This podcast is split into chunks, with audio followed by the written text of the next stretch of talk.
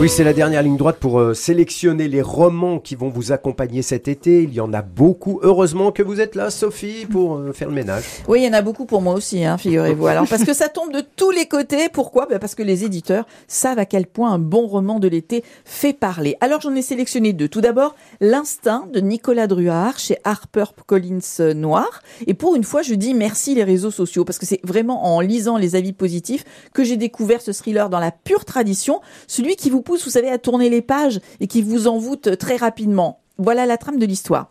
Nous sommes dans les Pyrénées, à quelques centaines de mètres d'un zoo où s'est déroulé un drame deux ans plus tôt. Un drame qui a marqué quand même toute la région puisqu'un homme s'était suicidé en se jetant dans la fosse aux ours. Oh.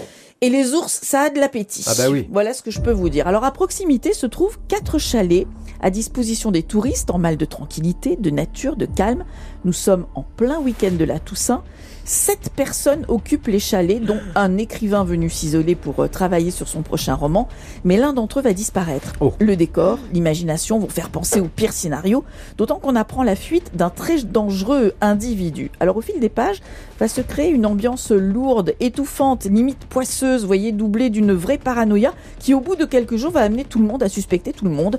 Au cœur de cette histoire, un bébé. Ah. Que se passe-t-il et qui sont les occupants des chalets Oh là là. alors, personnellement, je ne connaissais pas du tout, je vous le disais, euh, Nicolas Druard, qui signe là son cinquième roman. Évidemment, je n'ai qu'une envie, c'est rattraper mon retard. Je signale que trois de ses précédents romans ont été primés. L'instinct de Nicolas Druard peut faire un très bon compagnon de vacances. Ça finit bien. Ça finit. Vous avez le don de nous faire flipper un petit peu, Sophie. Et le, le second, alors encore une enquête, euh, mais vous allez nous faire euh, mourir de peur. Bah, c'est vrai que c'est une enquête, mais dans un genre plus léger. Hein. C'est ce qu'on Ah. appelle les cozy mysteries, vous savez, dans un français un peu approximatif.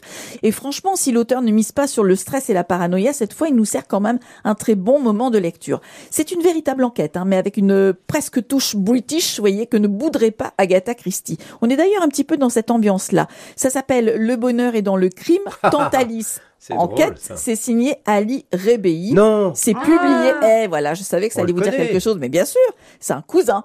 Euh, c'est publié chez une maison d'édition de légende, justement, Le Masque. Alors l'histoire. Nous sommes en Seine-et-Marne, près de Fontainebleau, dans le cadre tranquille et idyllique de Valmont-sur-Loing. Parmi les héros, Alice. Alice Bonneville, ancienne prof de droit pénal, elle s'occupe de la bibliothèque du village, elle s'occupe aussi d'un club de lecture, elle profite de sa magnifique maison en pierre, elle adore papoter avec Inès, sa femme de ménage, et surtout, elle passe des heures à pâtisser. Elle adore ça. Et Arthur, son neveu, est bien souvent le testeur de ses recettes. Il habite avec elle d'ailleurs, il est psychologue clinicien. Bref, la vie est plutôt tranquille.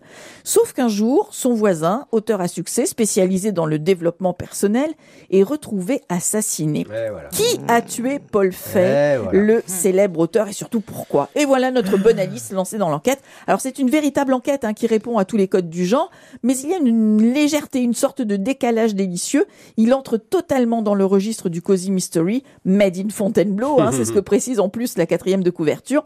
On sent qu'Ali Rebei, l'auteur, a l'œil qui frise quasiment à chaque page. D'ailleurs, chaque euh, chapitre commence par une citation euh, prise soit par un auteur, soit dans une série. Ouais. Et par exemple, il, il en cite une extraite de la série Ose, pourtant, Oh là là, très, j'avais adoré ça. et pourtant très noire et très violente. Oh oui. Et cette citation nous dit Dans le mariage, on paye pour des crimes qu'on n'a pas commis. Donc voilà, ça, ça vous donne un peu le ton Bon. euh, du roman. On a dit ah Ali Reuillet, notre cousin, mais on va expliquer qui, qui Bah est oui, Ali, hein. C'est un confrère, Ali. quoi. Bah oui, exactement. C'est un confrère. Il est journaliste et producteur radio chez nos confrères de France Inter. Il l'émission Grand Bien vous fasse et il signe là son tout premier roman. Moi, je trouve qu'il est vraiment inspiré. Le garçon, il peut continuer sans problème. hein. En attendant, je vous conseille vraiment de lire Le bonheur est dans le crime, Tantalis Enquête, publié aux éditions Le Masque. C'est une réussite qu'on n'oubliera pas de glisser dans la valise. Bravo.